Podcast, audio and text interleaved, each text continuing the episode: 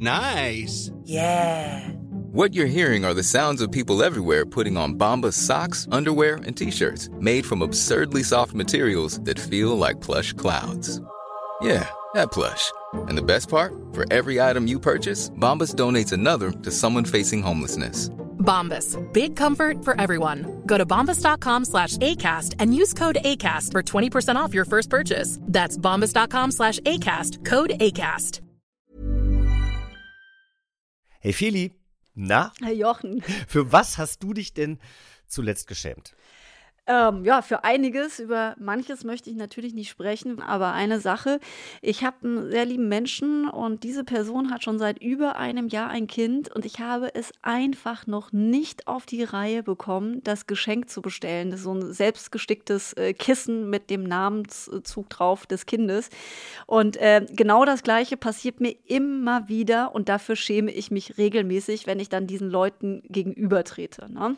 Weil du das Gefühl hast, dass du eine schlechte Freundin bist. Genau, weil ich denke, ich bin wirklich unfassbar, also verpeilt und ich finde das auch schon, also da habe ich ein ganz tiefes Schamgefühl. Äh, das ist bei mir, glaube ich, eh sehr ausgeprägt. Wofür du dich, äh, Jochen, in letzter Zeit geschämt hast, äh, weiß ich.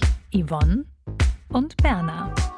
Der Podcast für alle mit unserer ersten Podcast-Folge über offene Beziehungen hast du, also mit deiner offenen Beziehung, haben wir es ja auf die Titelseite eines bekannten deutschen People-Magazins geschafft. Und ich habe das hier total abgefeiert, vollkommen unreflektiert eine Story dazu gemacht. Du aber nicht so. Warum? Ja, das stimmt. Äh, zum einen, weil ich die Schlagzeile Jochen Schropp, ich führe eine offene Beziehung so nicht abgesprochen hatte. So stimmt sie ja auch nicht. Wenn man die erste Folge gehört hat, weiß man, dass ich ja eigentlich nur eine teiloffene Beziehung habe, wenn man mal ganz kleinkariert sein will. Und ich habe persönlich auch keinen Respekt vor Kollegen, die jede private Kleinigkeit im deutschen Boulevard ausschlachten und breittreten. Und ja, man könnte sagen, ich habe mich für diese Schlagzeile geschämt. Ja, das hast du mir ja auch erzählt und ich kann das so gut verstehen. Äh, also ich, ich finde, also ich, ich merke ja, ich habe es ja gerade schon gesagt, ich schäme mich ganz oft und ich schäme mich sogar auch manchmal dafür, wer ich bin, was ich bin. Und das fängt zum Beispiel damit an, dass ich auch gar nicht immer so ganz cool damit umgehe, zu sagen, dass ich mit einer Frau zusammen bin. Und äh, ja, ich habe ja gerade schon das Beispiel genannt, für meine Verpeiltheit schäme ich mich auch. Auch zum Beispiel, wenn ich Französisch sprechen soll und es äh, stammelmäßig nur hinbekomme, obwohl obwohl ich schon in der dritten Klasse damit angefangen habe, ja. Und ich erlebe es da brutal. Scham ist ein ultimatives Hemmnis. Ja, voll. Und äh, dem wollen wir heute nachgehen und wir fragen uns, was ist Scham? Warum spüren wir Scham? Wo fängt Scham an? Und wo hört sie eigentlich auf? Sind Leute aus der LGBTIQ-Community besonders anfällig für Schamgefühle? Und wenn ja, warum ist das so? Klar ist nämlich in jedem Fall, dass ein Gefühl wie Scham kulturell und sozial geprägt, definiert und normiert ist. Ja, und sicher ist ja auch, wir schämen uns alle.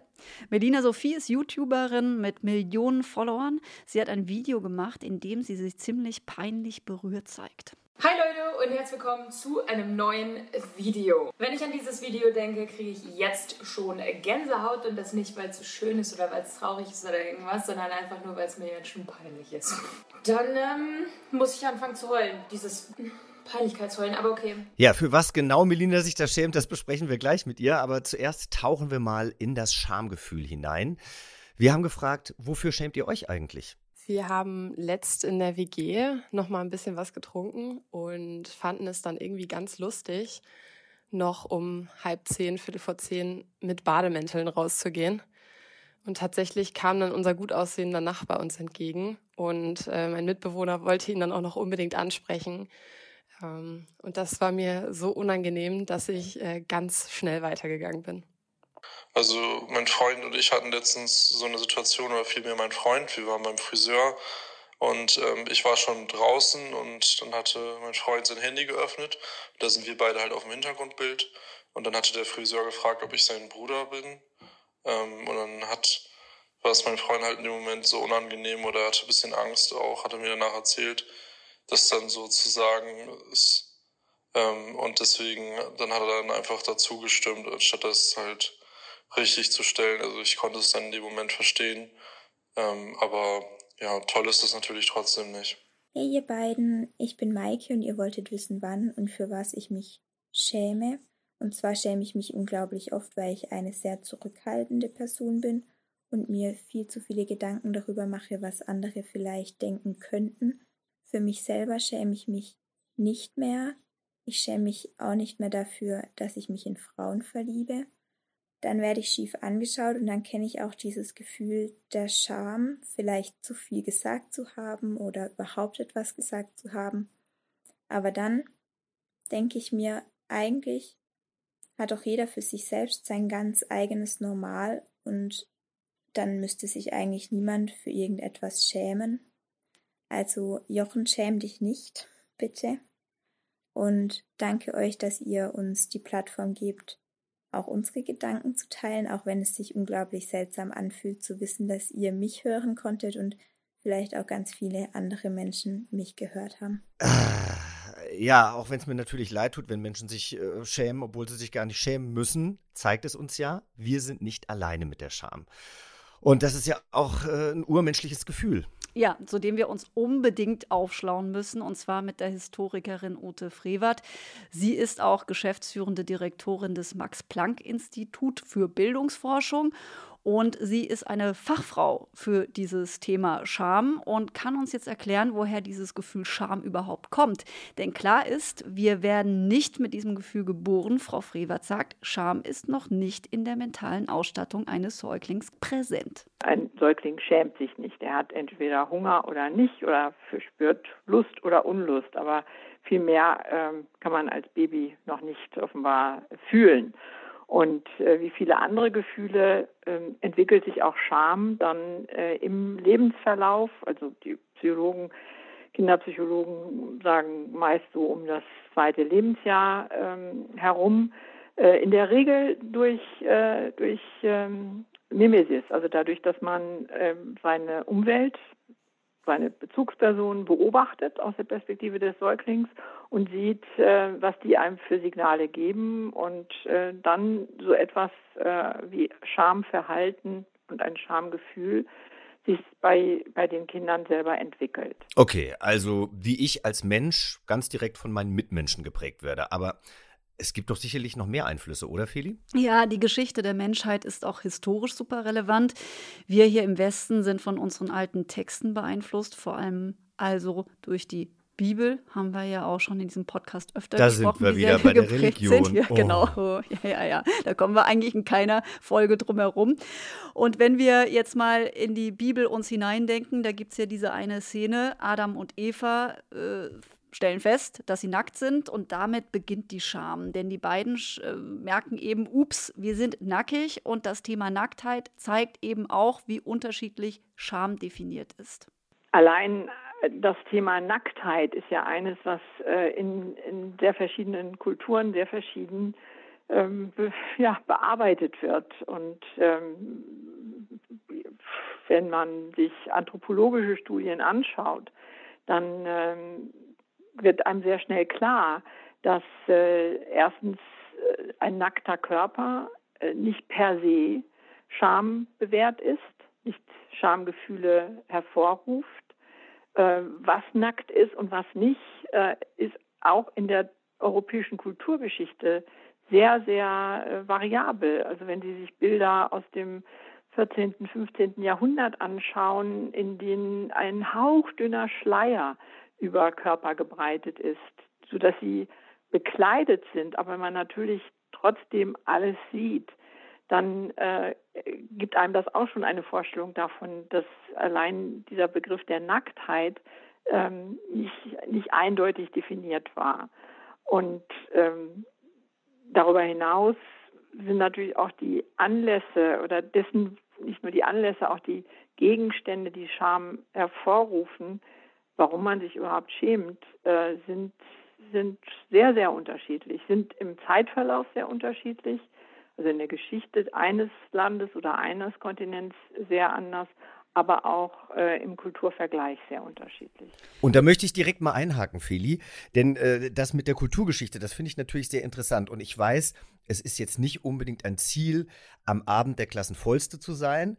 Aber wenn ich zum Beispiel an England denke, ja, die haben ja so eine Feierkultur und da gehört es ja zum Beispiel bei einer Weihnachtsfeier zum guten Ton dazu, dass man irgendwann besoffen vom Tisch fällt. Während man in Deutschland, finde ich, für, ähm, fürs Betrunkensein immer wieder geschämt wird. Also wie oft ich schon mitbekommen habe, dass vor anderen Leuten über eine Person gesagt wurde, boah, du warst aber gestern rotzevoll und damit wurde eine Person geschämt. Das fand ich immer so ein bisschen unangebracht. Jetzt muss ich ein bisschen lachen. Ich habe auch einen kleinen Lachkrampf. Du hattest mich doch vorhin gefragt, weil ich mich zuletzt geschämt habe. Das hatte durchaus äh, was damit zu tun, dass ich äh, sehr betrunken war. Ja, sehr, weißt, sehr du, wie oft ich mich, ja. weißt du, wie oft ich mich schon geschämt habe, weil ich halt auch grundsätzlich dann äh, hier und da vielleicht so ein paar Lücken des Abends habe. Oh, es ist schrecklich. Es ist schrecklich. Aber gut, lass uns das nicht ich weiter Ich kenne das auch, genau. Gut, also dann, dann haben wir schon mal eine äh, Schamzone von uns jetzt auch noch mal besprochen. Wir können festhalten, Scham hat äh, was mit Normen zu tun, die wir so in unseren Köpfen haben, was eben geht und was nicht. Mhm. Dafür gibt es natürlich die religiösen Gesetze, die, wie die zehn Gebote zum Beispiel, da heißt es ja auch, du darfst nicht dies, du sollst das nicht. Und ähm, ja, und dann gibt es eben noch diese, diese Normen, wozu dann immer eher das Alkohol-Trinkgesetz passt, ne? Westliche Gesetze, du sollst nicht stehlen zum Beispiel, gehört auch dazu. Und wenn man diese Normen eben verletzt, dann schämt man sich äh, im besten Fall.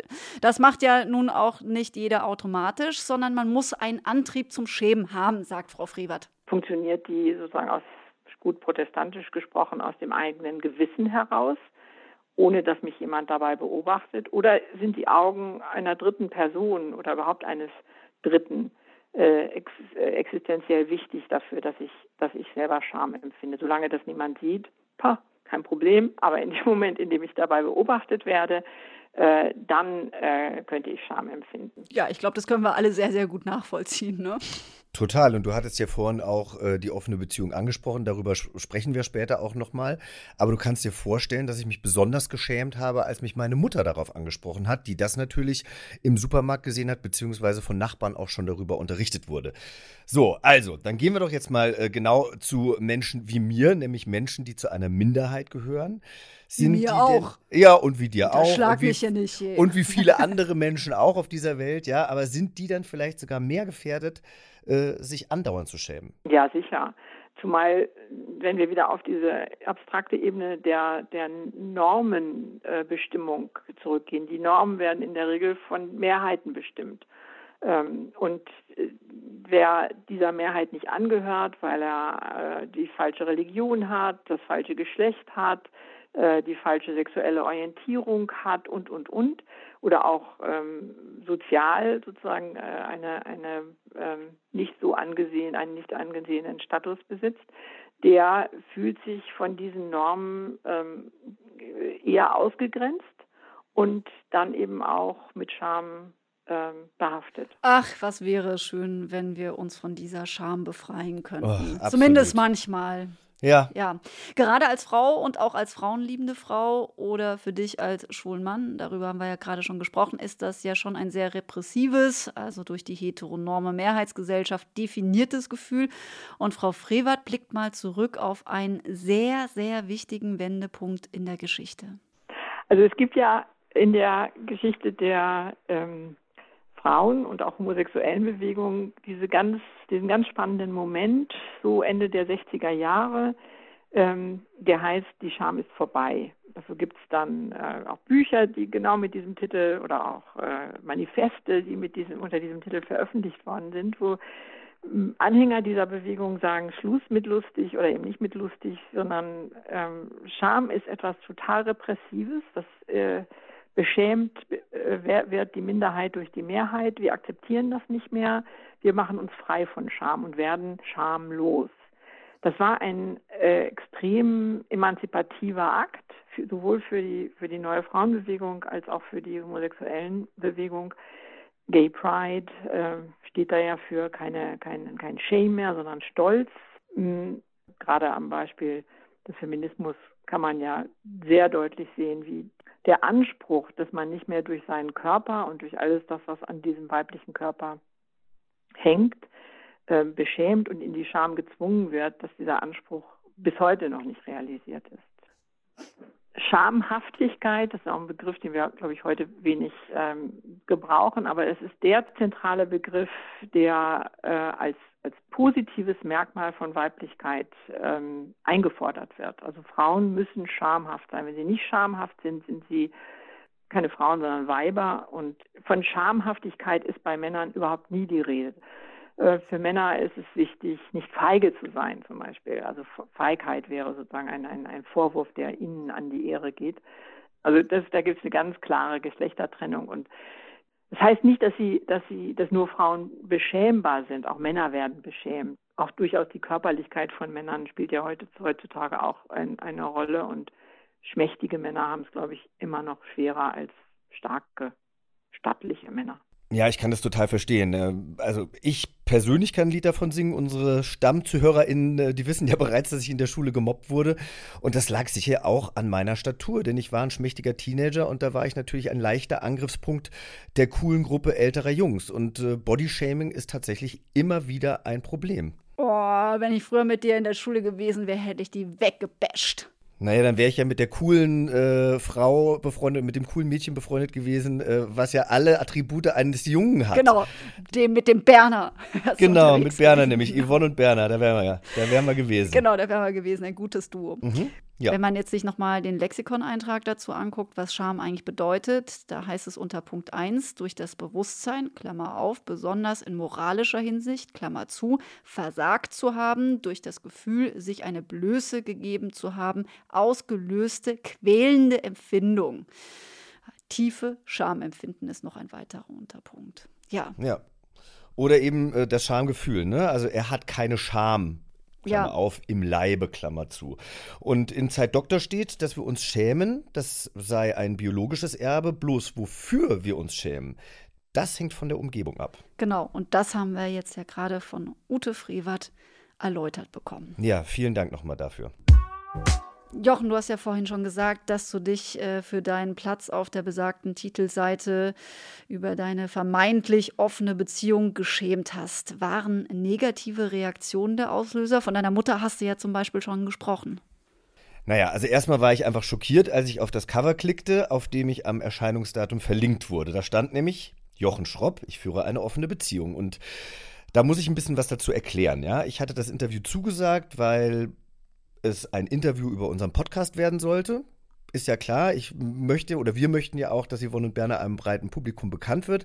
Und deswegen habe ich mich darauf eingelassen. Und es war abgesprochen, dass es kein monothematisches Beziehungsinterview wird und dass weder im Fließtext, also das, was dann vor so einem Interview äh, immer steht, noch in der Überschrift die offene Beziehung erwähnt wird.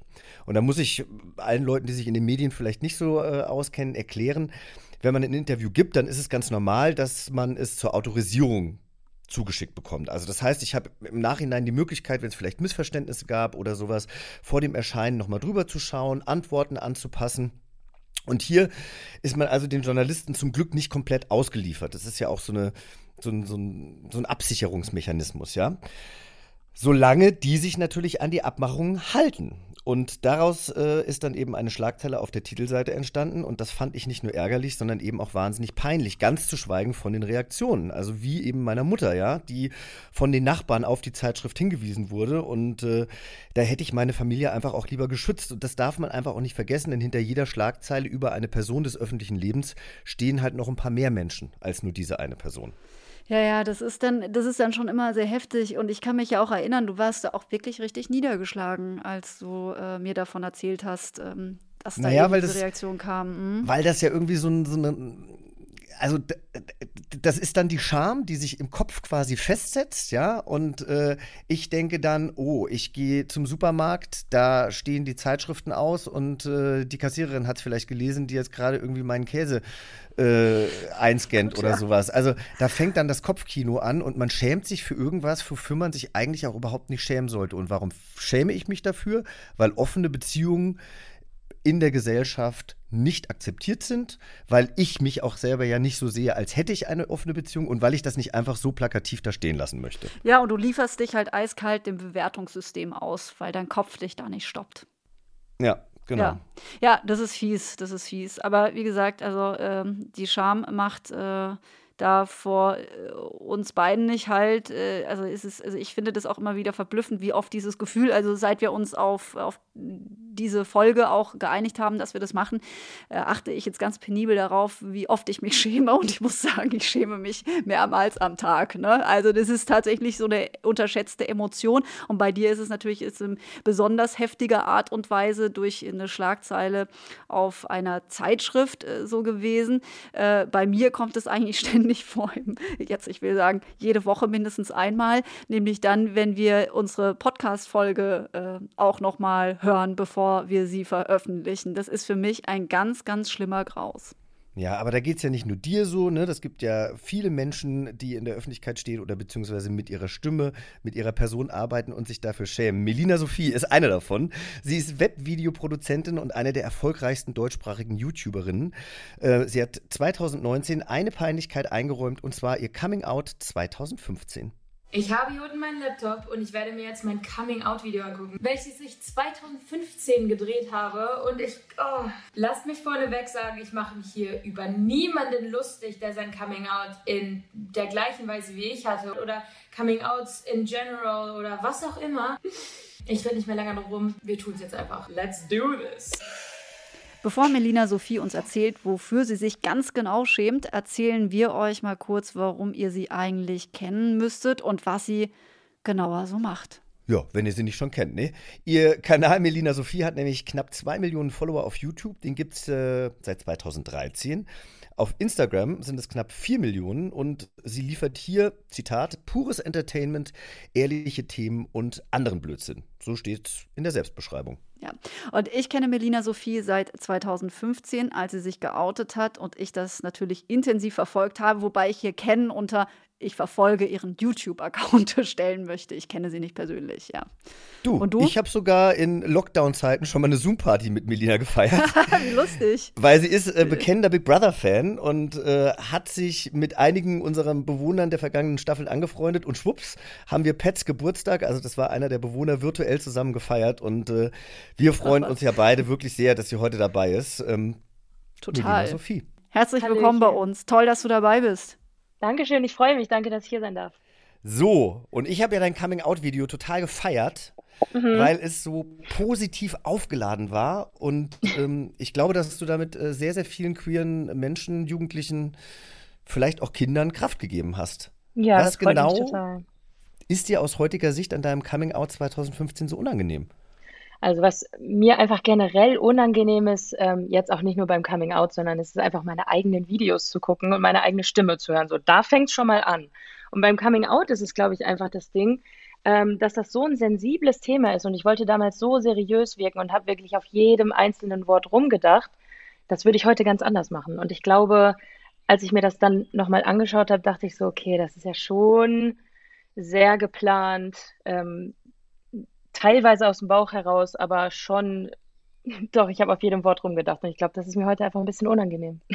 Aber das ist doch auch irgendwie ganz normal, oder? Also, ja, natürlich. Weißt du, ich meine, mein Outing fand ja geschrieben statt und deswegen mhm. habe ich mir da auch sehr, sehr viel Zeit gelassen. Aber ich habe es mir so oft durchgelesen. Ich habe es meinem Freund zum Lesen gegeben. Ich habe es anderen Leuten zum Lesen gegeben, ja. weil ich halt auch wollte, dass das einfach ja, ich glaube, das ist so ein großer Schritt für einen selber, dass man da einfach nichts falsch machen will. Aber ich fand, du hast die Worte super gewählt. Dankeschön. Ich glaube, das war wirklich einfach. Ähm, früher hat sich das total richtig angefühlt und das war auch, ich habe das nie bereut. Das ist auf jeden Fall die richtige Entscheidung gewesen. Also wirklich die beste meines Lebens. Und ich glaube, es ist einfach unangenehm, weil ich mich selber in diesen Jahren so viel verändert habe. Ja, ich wollte auch sagen, ich feiere das nämlich auch mit. Also ich war schon äh, 2015, äh, du hast das, glaube ich, Ende Juli war das damals im Sommer. Das war auch mein äh, genau. Entstehungsmonat mit Straight. Da glaube ich, da kamst du, warst du eine Woche äh, quasi mit uns dran und da habe ich dich so hochgejubelt und habe immer gedacht, Mensch, es muss so eine Chance geben, mal mit dir zu sprechen. Und jetzt schönerweise klappt es jetzt hier mit Jochen gemeinsam. Äh, großartig. Jetzt so fünf Jahre später. Ja, so fünf Jahre später, ja. Gut, Ding äh, braucht Weile, oder wie nennt man das? Ja, doch. Ja. Ja, also jetzt, ihr habt ja beide so prominente Outings hingelegt äh, und ähm, ich, ich äh, denke mir so, äh, und das, was du auch gerade gesagt hast, wofür du dich heute schämst, äh, die exakte Wortwahl und die Inszenierung, aber eben auch, dass du dich nicht so gut reden äh, äh, hörst mhm. oder hören kannst und auch mit dem dich angucken, da so deine Probleme hast. Aber wie machst du es denn, wenn du deine Videos abnimmst, also wenn du die nochmal anguckst, bevor du sie veröffentlichst? Also ich kann die schneiden, ich schneide die ja alle selber. Und dann muss ich da natürlich durch. Ähm, das ist dann aber anders. Man hat halt ganz viele Pausen und macht ganz viele Cuts. Aber ich kann mir das, ich gucke mir das genau ein einziges Mal an am Stück, wenn es fertig ist. Dann mache ich das online und meistens gucke ich es mir dann tatsächlich nicht mehr an. Ja, das ist lustig, das kenne ich aber auch. Also es ist, es ist halt einfach so, und wenn man in der Öffentlichkeit steht und das eben auch über Jahre, dann macht man mhm. vielleicht manchmal Sachen, für die man sich später dann schämt. Und du machst ja auch einfach sehr, sehr viel Persönliches. Welche Videos ja. sind dir heute peinlich, die man noch finden kann? Oh, also mir sind auf jeden Fall alle Videos von ganz am Anfang unendlich peinlich, was aber nicht heißt, dass ich die bereue oder so, weil oder dass sie das schlecht ja, sind. Ja, ja, genau. Also ich finde das ja ganz schön, wenn man dann auch irgendwie so den äh, die Entwicklung sehen kann. Aber ich glaube, alle Videos, die ich so von 18 bis 20 vielleicht gemacht habe, denke ich heute so, boah, ich war da halt ein ganz anderer Mensch. Also kommt mir auf jeden Fall so vor. Und das ist dann natürlich, wenn man, wenn so viel Zeit vergangen ist, schon schwierig, sich das alles nochmal anzugucken. Aber es ist auch irgendwie witzig, weil man kann genau sehen, also ich war halt komplett anders früher. Ja, man kann bei dir halt die persönliche Entwicklung auch total gut ja. nachvollziehen. Das ist, hat ja auch was, ja. Ja, und gerade wenn man in dem Alter ja dann anfängt, Videos zu machen, also da verändert man sich ja einfach, weil man so auf der Suche ist und einfach ja, ja auch auf dem Weg zum Erwachsenwerden ist. Aber was, für was, ähm, auch aufgrund deiner Sexualität, ähm, hast du dich beim Aufwachsen oder während deines Aufwachsens geschämt? Weil du sagst ja in deinem Coming-out-Video auch, dass dir gar nicht so wirklich klar war, mhm. ähm, dass du lesbisch bist. Ne? Du hast irgendwann gegoogelt, woran erkennt man eigentlich, dass man homosexuell ist? Ja, ja. Ähm, ich weiß noch, das war eine, diese Frage war jeden Tag präsent in meinem Kopf. Ich wusste halt wirklich nicht, woran man das erkennt. Dabei ist es jetzt, ähm, nach so vielen Jahren, so einfach für mich. Ich, es ist einfach ein Gefühl ähm, und diesem Gefühl sollte man folgen. Also ich habe halt schon wirklich ich glaube, schon seit dem Kindergarten weiß ich, dass ich lesbisch bin und habe es aber nie, also ich wollte das nie wahrhaben. Für mich war das früher wirklich ganz, ganz schlimm und ich wollte nicht lesbisch sein. Ich weiß gar nicht, warum ich das so schlimm fand. Wahrscheinlich auch einfach, weil ich die Möglichkeiten nicht hatte oder nicht so viele Menschen darüber ähm, gesprochen haben, weil es die Möglichkeiten online auch noch nicht so gab. Jetzt mit YouTube, ich meine, man kann ja so viele Videos erreichen, ähm, mit so vielen Videos auch Menschen erreichen. Mhm. Ähm, und das hatte ich früher nicht und ich habe mich so alleine gefühlt und deshalb ja, ich konnte das selbst einfach, ähm, wollte ich das nicht wahrhaben. Oh, ich kenne das so gut, wenn man nicht lesbisch sein will. Würdest ja, sagen, ich wollte ja, aber ich, will, ich wollte ja auch nicht schwul sein. Ich meine, man will einfach nicht, man will einfach nicht anders nee. sein, ja. Und nee, wenn das ist natürlich. Dann aber so. Aber darf ich fragen, wann bist du geboren? Ich bin äh, 95 geboren. Oder ja, wolltest du jetzt das Nee, genau, nee, du bist, ja, nicht, nein, aber du bist 95 geboren. Guck mal, ich bin 78 geboren. Das ist ja nochmal ein Riesenunterschied. Mhm. Und ich habe sowieso das Gefühl, dass ähm, junge, queere Menschen ganz, ganz anders aufwachsen und auch von der Gesellschaft natürlich anders getragen werden. Mhm. Aber du hast dich trotzdem geschämt. Ja, ich habe mich geschämt, weil, weil ich aber auch einfach so nicht den Kontakt dazu hatte. Ich kannte keinen, der lesbisch war und ich habe ähm, ja überhaupt gar keinen Bezug dazu gehabt. Ich habe mich nie mit irgendjemandem darüber unterhalten. Es hat sich auch von meinen Freunden, in meinem Freundeskreis hat sich niemand darüber unterhalten. Also es war einfach noch so ein, so ein Tabuthema oder nicht Tabu, aber einfach, es war einfach unausgesprochen. Viel wichtiger ist ja eigentlich, äh, schämst du dich denn heute noch dafür? Auf gar keinen Fall. Das war wirklich, wirklich ehrlich die beste Entscheidung, die ich hätte treffen können, weil diese ganze Angst, dieser ganze Druck, diese ganze Selbstzweifel, die sind einfach weg. Weil jetzt kann ich voll ich selbst sein und das war am Anfang zwei Wochen lang vielleicht noch ein bisschen unangenehm, aber man gewöhnt sich da schnell dran und dann hat man wirklich einfach diese Freiheit, voll man selbst sein zu können. Jetzt kannst du dich auch für andere Dinge schämen. Also für banalere Dinge als für dich selbst. Yep. Äh, für was zum Beispiel? Genau, für was schämst du dich heute? Für was schäme ich mich heute? Oh, das ist eine gute Frage. Ich schäme mich für relativ wenige Dinge, muss ich ganz ehrlich sagen. Ich bin ja ähm, immer so frei Schnauze unterwegs und ähm, sage auch meistens das, was ich denke. Eigentlich äh, weiß ich jetzt nicht aus dem Stegreif, für was ich mich wirklich schäme. Das finde ich super. Dann bist du, dann bist du heute äh, meine Heldin, du bist heute mein Spirit Animal Oh. und ich werde versuchen, dass ich mich in Zukunft für viele Dinge auch nicht mehr schäme, weil ganz ehrlich, ich gehe dieses Thema immer wieder an, aber ich schaff's irgendwie noch nicht ganz. Für was schämst du dich denn? Naja, ich schäme mich, also wir haben vorhin schon drüber gesprochen, ich schäme mich, äh, wenn mir am nächsten Tag gesagt wird, oh, du warst aber gestern auch ganz schön gut drauf. Was heißt, ich habe vielleicht ein Glas zu viel getrunken. Während dann aber die nächste Person sagt, boah, du warst gestern so lustig, ich habe dich so gefeiert. Und Ja. da merkt man ja, dass ich mich meistens, oder da merkt man, dass man sich meistens für Dinge schämt, weil einem das von außen so gesagt wird. Das kenne ich auch. Ich habe gestern bei einem Post äh, gelesen, da hat ein Follower drunter geschrieben, dass es irgendwie voll unangenehm, unangenehm findet, dass ich immer so queeren Content jetzt poste. Und äh, ob ich denn äh, lieber als Mensch wahrgenommen werden möchte oder als der Schwule aus dem Fernsehen.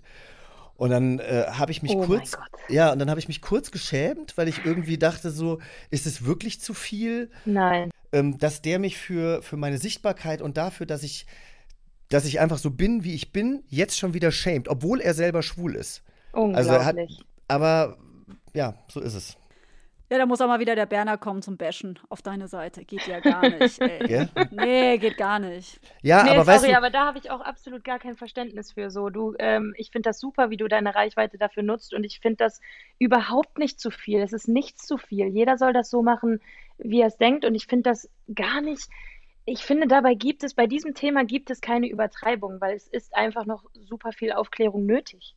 ja, und da muss ich halt auch dazu sagen, wir sind in einer äh, straighten Welt groß geworden oder wir leben Ja. in einer straighten Welt. Als Homosexuelle wächst du auf oder auf jeden Fall damals. Jetzt ist ja das Fernsehen auch schon ein bisschen diverser. Man sieht äh, äh, queere Menschen in Serien, jedenfalls in ausländischen Serien und so weiter und so fort. Aber wir sind in einer Welt groß geworden, wo Männer Frauen geheiratet haben und Frauen Ja. Männer und nichts anderes. Und dass wir jetzt für Sichtbarkeit sorgen und ähm, es zur Normalität werden lassen, das ist ja immer noch der Schritt gerade, den wir gehen müssen. Es ist ja einfach noch nicht in der Gesellschaft angekommen. Total. Ach gut, jetzt habe ich mich mal wieder, jetzt habe ich mir wieder alles äh, von der Seele gequatscht. Ja, aber du hast ja vollkommen recht. Ich meine, wenn ich, ähm, das ist zum Beispiel das, wovon ich mich auch noch so ein bisschen unterkriegen lasse. Wenn ich ein Video zum, äh, zum Gay-Thema hochlade, sage ich mal, dann bekomme ich super viele Nachrichten, in denen steht, ja, aber ähm, okay, wir wissen jetzt, dass du lesbisch bist, du brauchst darüber jetzt nicht mehr reden und das ist auch gar nicht mehr nötig, das so zu thematisieren. Und dann denke ich immer, ja, ähm, für dich ist das vielleicht nicht nötig, aber schon alleine, dass du dass dich das so stört, dass ich was darüber hochlade, dass ich lesbisch bin, um anderen Menschen zu helfen, Mhm. zeigt ja schon, dass wir noch lange nicht da angekommen sind, ähm, wo wir hinwollen. Ne, man muss ja dann auch immer aufpassen, dass man Leuten nicht vor den Kopf stößt. Ich habe, Klar. ich habe sehr äh, diplomatisch zurückgeschrieben und habe geschrieben, dass ich das ja ganz toll finde, dass es ihm offensichtlich ähm, nicht schlecht damit geht und oder es ihm nie schlecht damit ging und er sich nicht darüber definiert. Das ist ja für ihn gut. Aber es gibt einfach auch Menschen, die wollen sich über ihre sexuelle Orientierung definieren, weil es definiert Mhm. einen ja auch. Ja, klar, und dann natürlich. lass sie doch bitte darüber sprechen. Also Ja. heterosexuelle Menschen gehen ja auch mit ihrer Sexualität ganz normal um und sagen, oh, Natürlich. die ist aber sexy. Warum darf ich dann nicht sagen, der ist aber sexy? Ja, ganz oh, genau. der Schwule wieder. Ja, genau. Unglaublich. Wirklich. Also, Wir dürfen alles und vor allen Dingen ist es auch wichtig, das wollte ich auch noch sagen, weil sich Menschen nämlich schämen aus genau diesen Gründen heraus, weil sie eben diskriminiert werden, wie sie sind. Und das finde ich echt immer der entscheidende Punkt, warum man das Mhm. immer so zurückspielen kann. Ja. Ja. So, und deswegen äh, stehen wir zusammen und äh, kämpfen weiter. Und ich freue mich sehr, dass du äh, dir heute Zeit genommen hast. Und ich freue mich, wenn wir uns mal wiedersehen. Hoffentlich Ja, nicht ich freue mich, wenn, äh, dass ich, dass ich eingeladen wurde. Ich freue mich total dabei zu sein. Dankeschön auch von mir. Ich danke euch. Tschüss, Einen tschüss. schönen Tag dir. Ciao. Bye.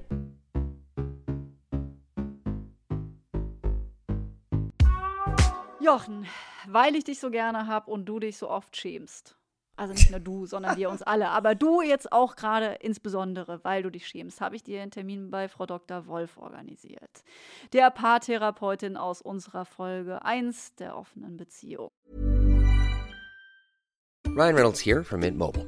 With the price of just about everything going up during inflation, we thought we'd bring our prices down.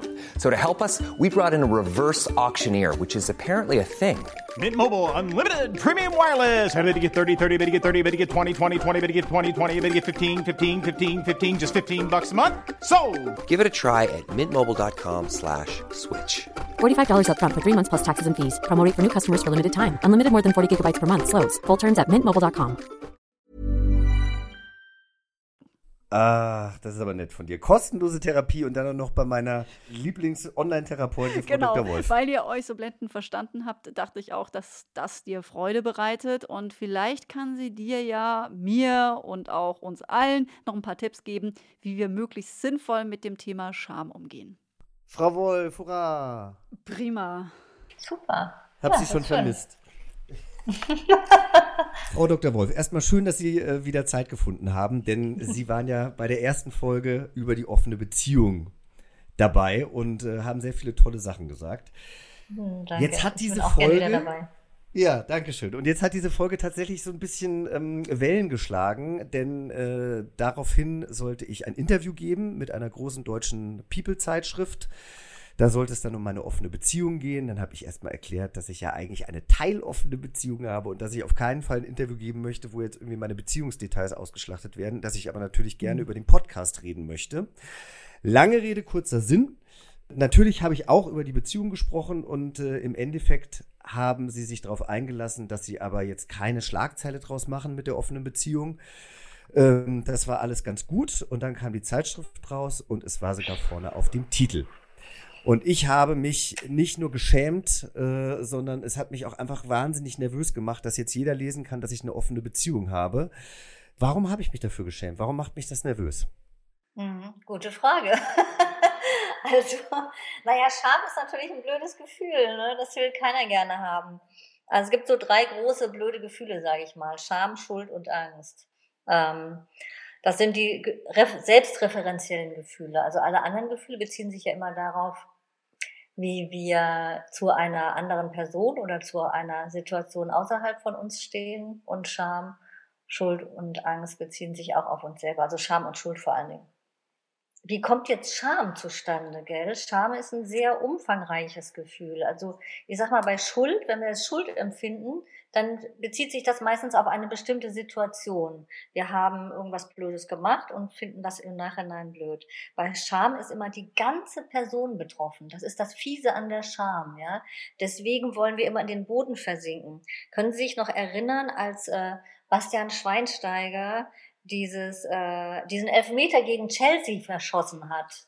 Da hat der, kann sich alle dran erinnern, ne? Sofort. Also ich kann mich erinnern. Ich Ja. kann mich halt nicht dran erinnern, aber es ist total egal. Machen Sie weiter. Ich bin, so Ge- Sport, ich bin ein, ein Sportloser.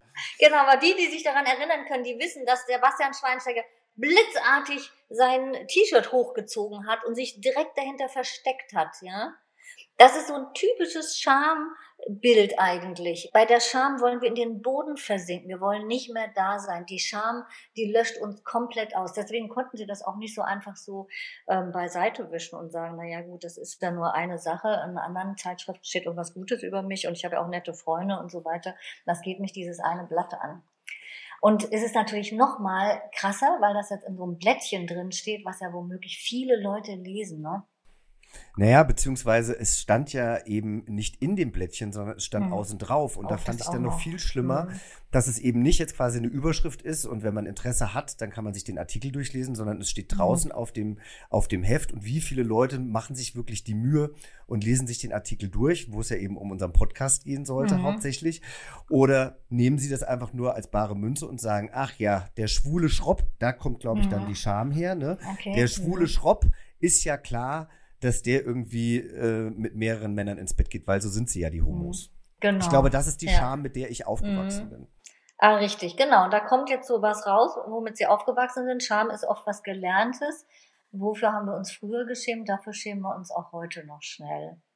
Das habe ich oft so bei. Hm? Ja, aber ich schäme mich ja eigentlich nicht dafür, dass ich irgendwie den Weg gewählt habe, eine teiloffene Beziehung zu führen. Mhm, ja. Aber ich schäme mich dafür, dass ich dafür ja vielleicht angefeindet werde oder dass andere Leute sich eine Meinung über mich bilden. Macht das Mhm. Sinn? Nee, mach, mach, lassen Sie es. Kann ich nur sagen. Es hat überhaupt keinen Sinn. Sie geben den anderen ja ganz viel Macht. Wissen Sie, Sie können mich jetzt nicht sehen. Ich habe hier in meiner Praxis habe ich so einen Fisch. Das ist so ein ähm, so ein Metallfisch aus China und in diesem Metallfisch ist ein kleinerer Fisch drin und den gebe ich immer meinen Klienten in die Hand und zwar dieser große Fisch, den kann man also auf Amazon kaufen, irgendwie der heißt auch großer Wal ist klein Fisch, den kann man so auseinanderziehen, so, ja, Sie hören das Geräusch, ne? und dann dann ähm, frisst dieser große Fisch den kleinen Fisch an so einem Seilzug auf. Ah, ja. Dann gebe ich den den Klienten immer in die Hand und frage, wer gibt diesem großen Fisch eigentlich die Energie, um den kleinen aufzufressen? Dann gucken die immer, die Techniker kriegen das sofort raus, die anderen bemühen sich lange und merken irgendwann, in diesem großen Fisch ist gar keine, gar nichts drin, kein Motor, sondern der kleine hat so einen, so eine Seilwinde drin, der zieht sich quasi in diesen großen Fisch rein. Und dann sage ich immer, genauso ist das mit der Energie, die, die wir anderen Menschen geben oder mit der Macht, die wir anderen über uns geben, wenn wir uns auf solche Gefühle einlassen. Verstehen Sie, was ich meine? Also, ja, Sie geben voll, damit natürlich hunderten, tausend Menschen die Macht, irgendwas über sie zu urteilen. Und besser ist es, sie machen das nicht, sie machen sich völlig frei davon und sagen, ist mir doch egal, was die reden. Anders genau. können sie es nicht machen. Sie können das, nur darüber gehen. So habe ich es auch probiert. Mhm. Das ging ähm, auch zwei, drei Tage gut. Natürlich musste ich erst mit dem Chefredakteur schreiben und mhm. ähm, auch mal ein bisschen sagen, dass das nicht die Abmachung war und so weiter und so fort. Dann gab es Rechtfertigungen, Missverständnisse mhm. und so weiter. Ob sie das jetzt extra gemacht haben oder nicht, das ähm, möchte ich jetzt gar nicht in Frage stellen. Ähm, aber dann war Muttertag und ich rief meine Mutter an und wünsche ihr einen schönen Muttertag. Und dann sagt meine Mutter, ich habe hier irgendwie online, keine Ahnung, also sie war, sie mhm. war bei mhm. ihrem, bei, bei ihrem Mail-Anbieter und es war ja nicht nur diese Zeitschrift, die das dann da auf der Titelseite hatte, sondern wie das heutzutage so ist. Äh, die Überschrift geht viral und jeder kopiert es von dem anderen und überall steht es im mhm. Internet. Deswegen hat mich meine Mutter eigentlich geschämt. Also sie hat sich für mich geschämt und mhm. damit hat sie mich beschämt. Genau, das ist das große Problem. Es geht also gar nicht um die Zeitschrift, es geht eigentlich um ihre Mutter. Ne? Die schämt sich für sie. Und das ist natürlich was ganz Schlimmes. Wir wollen nicht, dass sich die Mutter für uns schämt, weil wir sind ja angewiesen auf die Mutter. Wir wissen genau, wenn die Mutter uns nicht mehr liebt, dann, dann sind wir draußen aus dem Spiel. Wir brauchen die Mutter. Das ist in uns biologisch eingepflanzt, dass wir alles dafür tun, dass die Mutter bleibt, weil wir sind essentiell von der abhängig. Da hängt unser ganzes Leben am Anfang davon ab. Und deswegen wollen wir auch lange Zeit nicht, dass sich die Mutter für uns schämt, weil das stellt die Beziehung in Frage. Mhm. Interessant. Und deswegen ist es bei Ihnen auch so, wenn die Mutter sich dann für Sie schämt. Also das ist immer ein schwieriger Prozess, solange die Mütter noch ähm, da sind, ja, damit klarzukommen, dass wir ja was ähm, was wollen von den Müttern, dass wir deren Liebe wollen. Mhm. Meine Mutter ist 2013 gestorben. Deswegen kann ich da so locker drüber reden. Ne? Ja. Ne? Die ist eben nicht mehr da. Im 2013 ist sie gestorben und dann habe ich gesagt, oh, jetzt muss ich nochmal daran an dieses Thema. Und dann bin ich zu einer Psychologin gegangen, habe gesagt, hier die und die Themen will ich nochmal bearbeiten. Und nach einem halben Jahr bin ich hingegangen und habe gesagt, ich muss mal was loswerden. Das ist mir total unangenehm, aber ich möchte es einmal aussprechen. Äh, dass meine Mutter tot ist, das hat eine gute Sache. Ich muss endlich niemandem mehr was beweisen. Mhm. Das sitzt so tief in uns drin, gell. Heute denke ich, Mensch, das hätte ich doch früher haben können, ja. Aber wahrscheinlich nicht. Es ist so schwierig, aus diesen Stricken der Kindheit so rauszukommen. Das geht so schnell mit diesen Gefühlen, die dann da sind. Und man muss die sich sehr bewusst machen und sich immer wieder dagegen, ja, erwachsen auflehnen und sagen, nein, ich schäme mich nicht. Ich bin ich und ich stehe zu mir und es ist mir egal, was die anderen über mich sagen. Mhm. Ja, tatsächlich ist das auch ein, ein, Thema, was ich, glaube ich, seit dem Tod meines Vaters, also seit 13 Jahren, äh, immer wieder bearbeite, ja, weil ich meiner Mutter gefallen will und natürlich auch egal, ob das beruflich oder privat ist, ihr dann auch immer mal wieder Sachen vielleicht sage, wo ich mir denke, oh, damit könnte ich sie stolz machen. Und wenn man mhm. dann natürlich wieder ähm, die die Klatsche kriegt, ähm, weil es eben nicht gut genug ist, dann fragt man sich halt auch, warum macht man das eigentlich? Aber gut, jetzt Ach, mein Gott, das wird mir jetzt eigentlich viel zu persönlich hier, aber äh, schön, dass wir drüber sprechen. Aber äh, lassen Sie uns, uns dann vielleicht mhm. auch nochmal generell auf Menschen ähm, aus der LGBTIQ-Community schauen, ja. Da haben ja wirklich viele mit Scham zu kämpfen. Das ja. geht ja äh, über die Depression in manchen Fällen bis hin zur Selbstverletzung oder sogar zum Suizid. Liegt mhm. das da auch daran, in welchem Elternhaus man aufwächst oder warum sind diese Menschen noch mehr von Scham besetzt? Mm, also erstens mal ist Scham und ähm, Suizidalität, die sind, die hängen sehr eng miteinander zusammen. Kann man sich ja vorstellen, ne? Dieses Gefühl, ich will in den Boden versinken, ich will am liebsten gar nicht mehr da sein, dass dieses Gefühl tatsächlich so weit gehen kann, dass man sich dann auslöscht selber. Das ist, ähm, das ist unglaublich. Ja, also das, unglaublich, das persönlich kann ja. ich mir nicht vorstellen, weil wie groß muss Mhm. der Schmerz dann sein, ne? Ja. Und wie groß muss diese Scham sein, vor allen Mhm. Dingen. Ne? Mhm. Das ist schon, das ist schon wirklich immens. Aber man kann sich das vorstellen. Das er würde auch erklären, warum sich manche Leute so spektakulär umbringen, so nach dem Motto hier, jetzt guckt, dass ich nicht mehr da bin, ja, jetzt zeige ich es euch. Weil diese Scham eben immer mit dem Außen auch zu tun hat. Es ist immer eine Frage, es ist zwar ein selbstreferenzielles Gefühl, aber sehr stark dadurch bestimmt, dass ich glaube, wie die von außen mich sehen und dass ich mich deswegen schämen muss. Das hat unglaublich viel mit dem Außen zu tun, nicht nur mit dem, mit dem Elternhaus, auch mit der Schule. Unser ganzes Erziehungssystem gründet doch eigentlich auf diesen drei ähm, schlechten Gefühlen, Schuld, Scham und Angst. Ja, also Angst, ihr werdet schon sehen, dass ihr die Prüfung nicht schafft. Schuld, du bist selber schuld, dass du eine 4 geschrieben hast. Und Scham, Fritzchen, komm mal nach vorne und zeig mir, dass du das nicht kannst. Ja, also mit Beschämung agieren wir ohnehin ständig. So, und wenn dann noch Leute abweichen von der Norm, dann werden die natürlich extrem erstmal beschämt. Und haben ja auch selber damit zu tun. Also, wir wollen uns ja auch erstmal so normal entwickeln. Wir wollen uns eingliedern. Der Alfred Adler sagt ja, es gibt dieses, diese zwei großen ähm, Bestrebungen in uns. Einmal so Macht zu haben, selbstständig zu sein. Und das andere ist, uns einzugliedern in Gemeinschaft zu sein. Und dafür brauchen wir natürlich Normalität. Die Psychologen ähm, bezeichnen das auch als Autonomie-Abhängigkeitskonflikt. Und für dieses Eingliedern in die Gesellschaft müssen wir ja irgendwie dazugehören wollen. Und wenn wir das eben nicht, wenn das, wenn das gefährdet wird, dann entsteht Scham. Und jetzt können Sie sich natürlich vorstellen, dass ein sexueller Bereich, der ohnehin auch bei den Heteros total schambesetzt ist, ja, was schämen sich die Menschen dafür, dass sie, äh, dass, dass sie sich selbst befriedigen. Das ist unglaublich, wie weit das geht, wie weit Scham im sexuellen Bereich geht. Das ist traurig, das oft zu sehen, ja. Und wenn jetzt diese zwei Sachen nicht normal sein plus Sexualität zusammenkommen, dann ist das sozusagen der Supergau des Schämens. Das ist wahrscheinlich jetzt nicht ganz so leicht zu beantworten, aber äh, was kann ich tun, damit die Scham nicht mich, sondern ich das Gefühl im Griff habe? Gibt es da irgendwelche kleinen Tricks vielleicht, Mhm. die man den Zuhörern weitergeben kann? Erstmal haben Sie das richtig gesagt. Es geht darum, dass uns unsere Gefühle nicht auf dem Kopf rumtanzen. Dass ich sage, ich bin Herr in meinem eigenen Gefühlshaus und ich bestimme, welche Gefühle ich habe. Und ich sage immer, das sind wie so Monster, ja? Also morgens am Bett steht ein Monster bei mir, das sagt, bleib liegen, hat sowieso alles keinen Sinn. Dieses Monster verträgt keinen Kaffee, also trinke ich mit dem Kaffee. Dann gibt's ein Monster, das kommt ähm, sonntags nachmittags zu mir und ähm, sagt, äh, ach, alles ist so furchtbar traurig, ja. Mit diesem Monster setze ich mich aufs Sofa und äh, trinke Tee und gucke Rosamunde Pilcher-Filme. Ja, so. Dann schläft das Monster dabei ein. Und dann gibt's Monster, die kommen, ähm, die klopfen an meine Tür und da mache ich nicht auf. Und das sind Gefühle wie Scham zum Beispiel. Dass ich mir sage, da gehe ich nicht rein.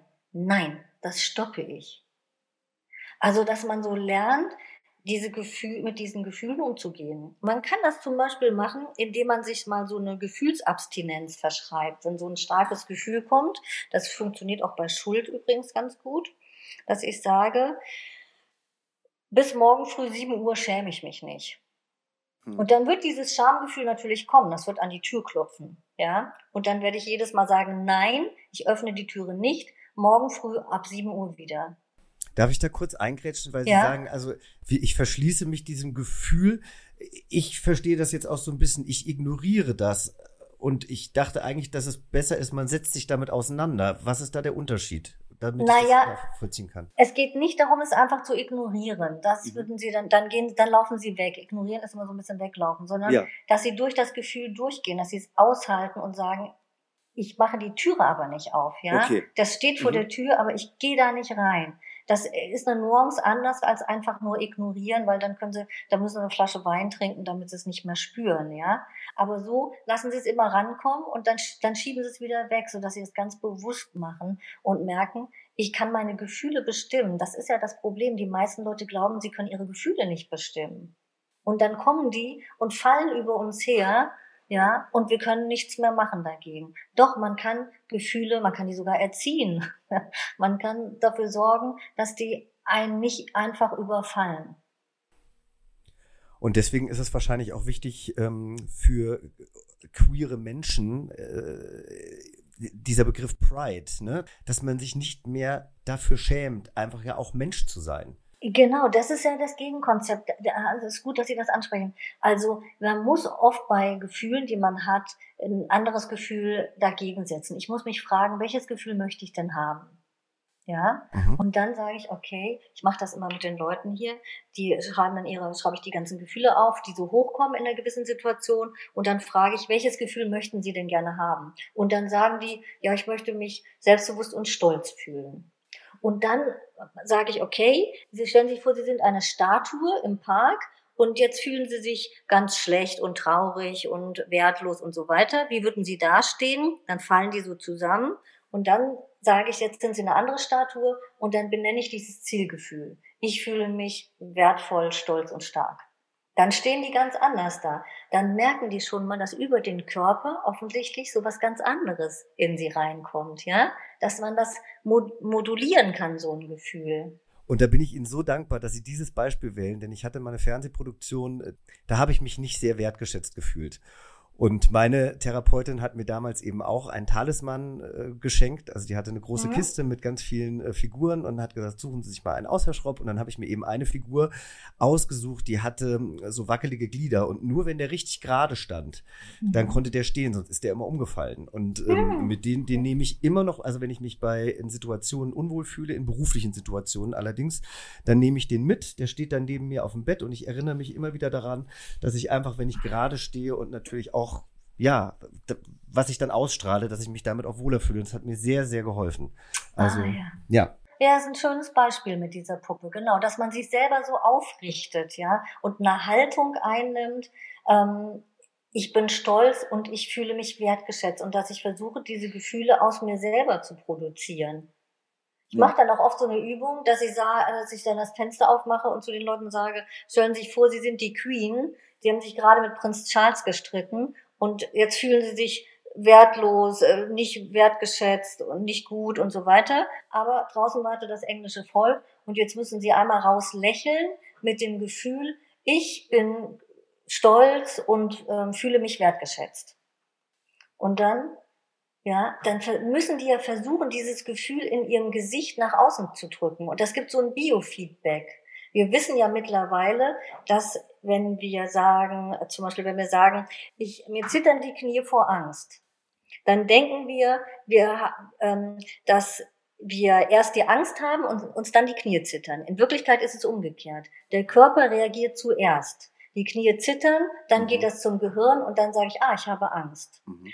Und deswegen kann man das auch umgekehrt machen. Da, wo ich meinen Körper beeinflussen kann, kann ich über den Körper gehen und erstmal den Körper aufrichten, lächeln und dann gibt Signale an das Gehirn, alles ist gut, ja, du lächelst, also ich kann also erst ein stolzes Lächeln aufsetzen, ein glückliches Lächeln, ein selbstbewusstes Lächeln und das signalisiert an mein Gehirn schon, ähm, ich bin selbstbewusst und ich bin stolz.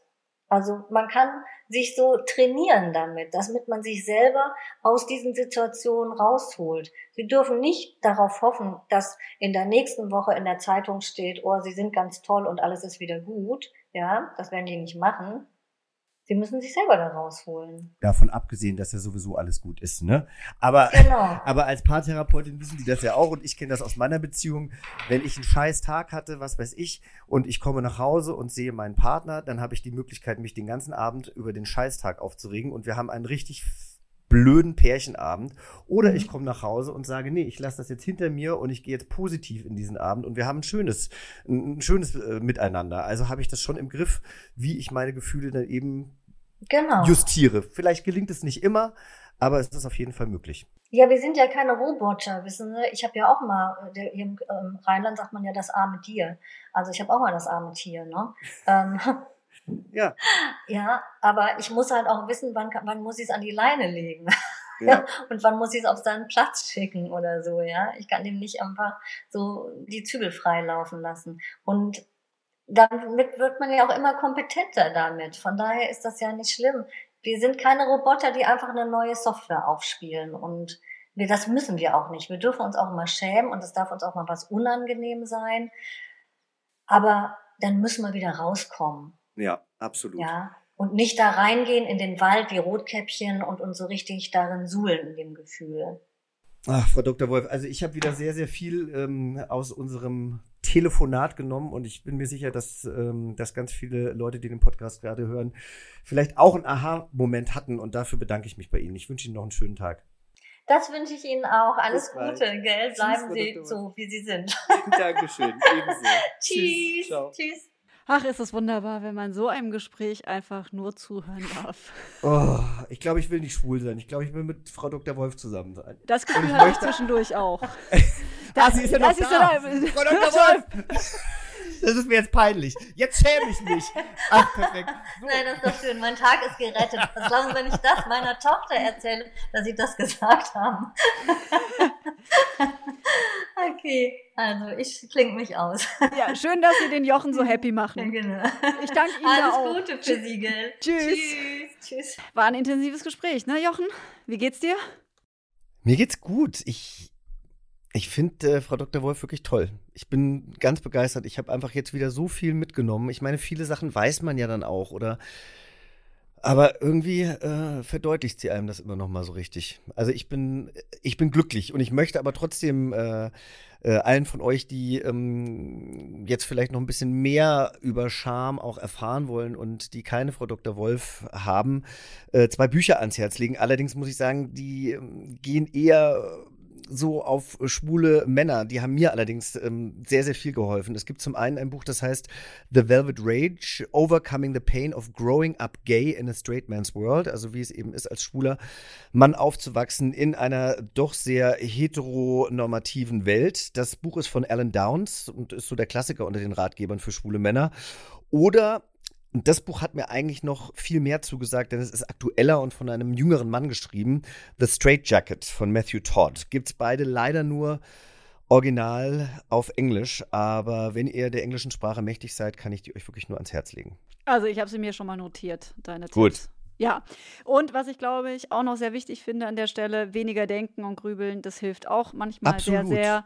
Und wenn denken, dann immer vor allen Dingen daran, wir alle schämen uns und äh, alle sind irgendwie, ähm, also für uns alle ist meistens das am allerschlimmsten, was uns widerfährt und für die drumherum, die denken gar nicht immer so viel. Also mit Ausnahme, du hast es gesagt, deine Mutter denkt da mehr mit und das hast du jetzt ja auch gerade ausgiebig gesprochen, aber ich glaube, oft ähm, sehen wir uns viel zu zentral und sind gar nicht so präsent in den Köpfen von anderen. Das muss man sich auch immer sagen. Und vor allen Dingen muss man festhalten, Angst, Schuld, Scham, was sind das für Kack-Bestimmermonster? Die lassen wir einfach gar nicht rein, um bei Frau Wolf anzuschließen. Genau, und wenn ihr solche Leute in eurem äh, Freundeskreis oder vielleicht auch in der Familie habt, die euch immer wieder schämen, ja, dann setzt Grenzen, redet mit ihnen oder trennt euch einfach aus diesen toxischen Beziehungen, wenn euch das irgendwie möglich ist. Und wenn ihr noch Tipps für uns habt, ja, was euch vielleicht gegen Scham hilft, dann äh, schreibt uns doch bei Yvonne und Berner auf Instagram. Ja, teilt das und dann auf Wiederhören. Ja, bis in zwei Wochen. Tschüss. Tschüss. Yvonne und Berner. Der Podcast für alle. Ja, und wir sind ja, also das wär, ich bin ganz begeistert, Ja, ne? wie gut wir hier durchkommen Ja. und dass ich mich einigermaßen gut anhöre. Ich liege nämlich tatsächlich im Bett Du liegst. und habe den, ich habe den Mikroständer so auf meinem Bauch stehen, weil ich hier in diesem Zimmer keinen Schreibtisch und nix habe. Ja, aber, Aber das ist auch ja. bequem. Ist so eine Ist ideale. mega. Ja, ist, ich muss eigentlich noch mal ein Bild machen. ja unbedingt. Oh. Planning for your next trip? Elevate your travel style with Quince. Quince has all the jet setting essentials you'll want for your next getaway, like European linen, premium luggage options, buttery soft Italian leather bags, and so much more. And is all priced at 50 to 80% less than similar brands. Plus, Quince only works with factories that use safe and ethical manufacturing practices. Pack your bags with high-quality essentials you'll be wearing for vacations to come with Quince. Go to quince.com/pack for free shipping and 365-day returns.